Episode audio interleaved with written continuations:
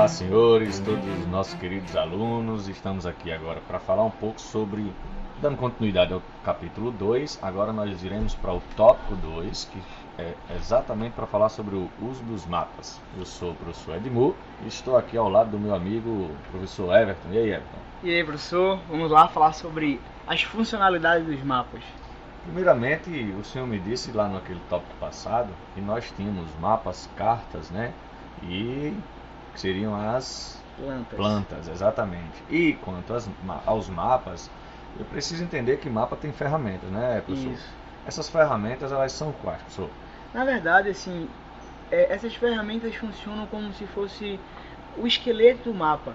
Aquilo que traz não só a razão, mas o torna legível para que as pessoas o possam entender. Então, dentro desse, desse corpo, desse esqueleto do mapa, nós temos o título, que basicamente fala sobre que tipo de mapas iremos trabalhar. Da mesma forma, como temos a legenda explicando quais são as características dele, se vai ser sobre finanças, se vai ser sobre população, se vai ser sobre qualquer tipo de coisa. É, temos também a escala, que é aquilo que nós falamos sobre a, a questão do detalhamento, se vai ser uma grande superfície com poucos detalhes ou uma pequena superfície ricas em detalhes. Temos também a fonte, que seria basicamente aquilo como Times, Arial, seria basicamente aquilo que seria escrito e também quais são a sua projeção geográfica, professor. Então quer dizer que se de repente eu pegar um mapa e ele não tiver um título ao qual seja designado para que eu possa estudar, teoricamente então ele não é um mapa. Isso. Eu preciso primordialmente do título. Se ele é um mapa político, se ele é um Isso. mapa da vegetação, se ele é um mapa topográfico, né? Então eu preciso entender isso. Depois eu vou dar uma olhadinha lá na legenda, porque essas legendas elas vão dizer cada símbolo, cada eh, formato que vem de diferentes cores, para poder identificar o que é que eu quero de estudo nesse mapa. Correto, professor? Correto. Ah, então agora dá para eu entender um pouco mais. Significa dizer então que eu posso ter vários tipos de mapa, não é isso? Posso ter aí mapa demográfico, mapa batimétrico, mapa econômico, como o próprio material nos traz, né? Se eu quisesse trabalhar com mapa demográfico, o que é que eu poderia de repente encontrar nesse mapa, professor? Então, basicamente, você iria encontrar dentro dele eh, as faixas etárias, se temos uma população muito mais jovem, uma população muito mais idosa. Eh, dentro do, do mapa demográfico, nós também poderíamos encontrar eh, umas questões relacionadas à, à renda, eh, voltadas a, a, a classes, a etnias.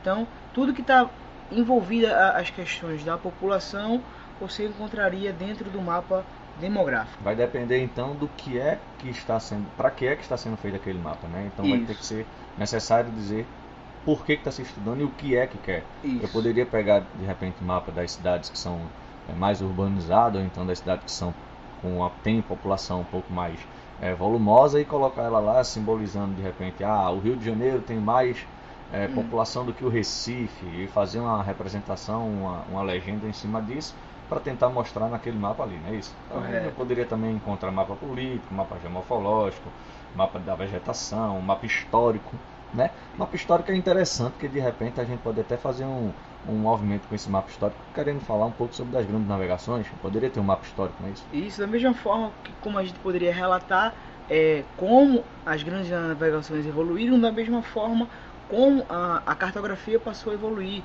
o- as novas ferramentas que foram introduzidas no decorrer do tempo, como a, a configuração atual dos nossos territórios, como o próprio território brasileiro, que não sei se o senhor sabe, professor, só por curiosidade, é, nós viemos a ter a nossa configuração atual do nosso território brasileiro só em 1903 com o Tratado de Petrópolis, que foi quando tivemos a aquisição do, do restante do nosso país por meio do, do estado do Acre. Até lá nós não tínhamos esse estado, porém, depois de quase 6 bilhões de, de no caso, transferindo para os de reais, passamos a ter a configuração atual do nosso território brasileiro. O Acre não era nosso. Não era nosso, professor. E era importante comprar o Acre por conta das questões dos trabalhadores. Isso, da mesma forma que essa grande participação é, do Estado ter essa porção da bacia hidrográfica que é tão importante para o nosso país por ser a maior bacia hidrográfica do planeta. Então, olha aí, o professor podia até fazer um mapa histórico, porque ele trouxe uma questão bem interessante pra gente, né? Agora, veja só, eu não- antigamente não tinha muita, muitas técnicas, correto? Isso. E hoje a gente tem uma, uma prática chamada aerofotogrametria. Como é que funciona isso? É, é, é uma, uma câmera amarrada num pombo, é? Na verdade, professor, é, dependendo da escala, nós, na grande maioria das vezes, procuramos ter uma riqueza de detalhes para estudar determinadas áreas, como o senhor falou agora, um exemplo dele é a aerofotogrametria, que basicamente é um pequeno dronezinho que acaba é, sobrevoando uma área para que ele capte um maior possível detalhamento daquela área e, passa, e passe a estudá-la. Então, coisa que talvez um, um, satélite que está fora da nossa órbita ou dentro da nossa órbita acabe não conseguindo fazer. Hum. Então, a, é basicamente um drone com uma câmera de alta resolução para pegar, captar uma grande riqueza de detalhes. Olha aí, ele trazendo já uma questão tecnológica, né? Já tá com drone, porque na época tinha as aeronaves, né? Isso. O cabo é desenrolado demais. Agora vê só, me disseram que tem como estudar as questões topográficas, porque tem linhas de mesma altitude, que são muito importantes, né? São as isoípsas, mas elas são chamadas de outro nome também. Também ela é chamada, podemos dar esse nome de curvas de níveis, que é basicamente uma forma com que eles passam a analisar é, a declividade de cada tipo de relevo. É, e isso é muito importante para a gente para estudar alguns tipos de problemas ambientais, como essa questão de declividade, se determinada área é, é suscetível a uma queda ou não. E tudo isso é muito importante para algumas populações que acabam meio que morando próximo a encostas, populações ribeirinhas. Então tudo isso é muito importante para estudar dentro da, das curvas de níveis ou da isoípticas. Ah, então eu entendi. É como se eu quisesse fazer de repente planejamento sobre aquela área ali, não é isso? Isso. Beleza. Agora só, tem as questões das escalas, as tão faladas escalas. As escalas, pessoal, precisa ser lembrada que elas podem ser trazidas para a gente como escala numérica, quando vem os númerozinhos, né? Um para 100 mil, um para 150 mil, um para 250 mil, enfim. Ou pode ser uma escala gráfica, né? Que é o desenhozinho de uma... No, no material eles vão ver o desenhozinho de uma régua né, pintada ali por centímetros. Existem as representações né, para essas escalas, e aí eu vou trazer como exemplo, escala é igual à relação entre a dimensão real sobre a dimensão figurada. A escala ela está representada como é, dimensão real como Dzão, e a dimensão figurada ela vem como o Dzinho, né, que seria a dimensão no mapa. Então, se eu tenho um centímetro no mapa, ela pode trazer de repente 50 mil centímetros na dimensão real. E aí eu faço de, sei lá, né? Eu coloco lá na ordem de grandeza que eu queira. Se vai ser em quilômetros, se vai ser em metro, para poder saber aquilo ali no que seria a, a, o mapa real né, da, da, da, superfície. E além dessas escalas, eu, eu posso classificar ela como grande, média e pequena. O que é que me faz ver isso aí, professor? Grande, médio pequeno? Então, na verdade, professor, tudo isso tem mais a ver com aquilo que iremos estudar. Como vimos lá no início, os tipos de mapa. Então, basicamente, se eu quero estudar um mapa demográfico, então muito provavelmente eu vou precisar de uma grande escala e não necessariamente eu preciso de uma riqueza de detalhes, porque eu vou estar muito mais é, ligado a buscar o tamanho do território total e saber como está acontecendo a distribuição da população. Então, na grande maioria das vezes, quando eu tenho uma escala de uma área maior, eu tenho uma maior porção abarcada e um menor detalhe, como exemplo das grandes escalas, que são de 1 para 250 mil. Porém, já as médias, elas têm uma maior riqueza de detalhes, conseguem pegar uma área um pouco menor e elas estão abaixo dessa escala de 1 para 250 mil. Porém, se eu quiser um detalhamento de um tipo de vegetação ou de um relevo, ou, ou quiser estudar um território específico, eu vou pegar uma, uma escala pequena que ela está abaixo de 1 para 20 mil, que eu consigo ver literalmente diversos tipos de detalhe. Isso facilita bastante, professor, nos estudos é, geomorfológicos, de vegetação, de declividade, como citamos aqui atrás. Porém, professor, é, eu gostaria muito de saber, que é uma grande dúvida minha, como é que eu, eu entendo como é feito o mapa mundi? Mapa mundi, vamos lá.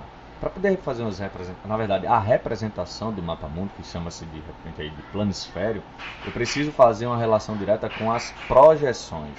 Né? E essas projeções elas podem ser três. Elas podem ser projeções cilíndricas, pode ser uma projeção cônica e uma projeção plana. Esse mapa mundo que a gente tem, ele está relacionado a uma projeção cilíndrica, né? que aí a gente tem um modelo afilático, mas na frente a gente pode de repente até tirar essa curiosidade. Mas o cilíndrico, ele tenta representar ângulos de 90 graus entre paralelos e meridianos. E aí eu tenho um exemplo de duas projeções cilíndricas que são muito faladas. A mais convencional histórica é a de Mercato, né, desenvolvida aí no século XVI e tinha uma relação direta com uma parte mais elite, né, elitizada, dando ênfase à Europa. Por isso a curiosidade do mapa mundo, a Europa está no centro, não é isso, professor? Isso. Exatamente. Agora me diga uma coisa. Essas projeções cônicas, que é como se eu colocasse um chapéuzinho de palhaço, daquele de aniversário de de sexto ano. Você já foi para aniversário? Bastante. Costuma ser bastante convidado? Bastante, professor. Coloca o chapeuzinho na cabeça? De vez em quando. Viu? Ah, então aquilo ali é uma projeção cônica. Então, basicamente, a projeção cônica, como esse formato que o professor acabou de citar, é, do chapeuzinho de festa de criança, basicamente ele serve para abarcar uma área menor com uma riqueza maior de detalhes e ela é muito utilizada nas, nas projeções marítimas, porque facilitam para as embarcações localizar se existe algum tipo de relevo ou algo que possa impedir daquela determinada embarcação de velejar por determinadas áreas.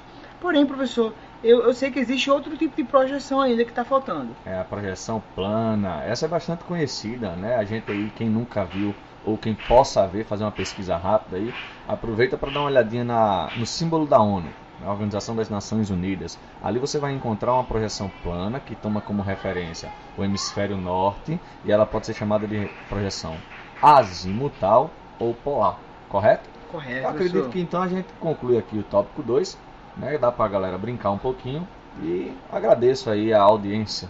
Não é isso, professor? Isso aí, até a próxima. Até mais.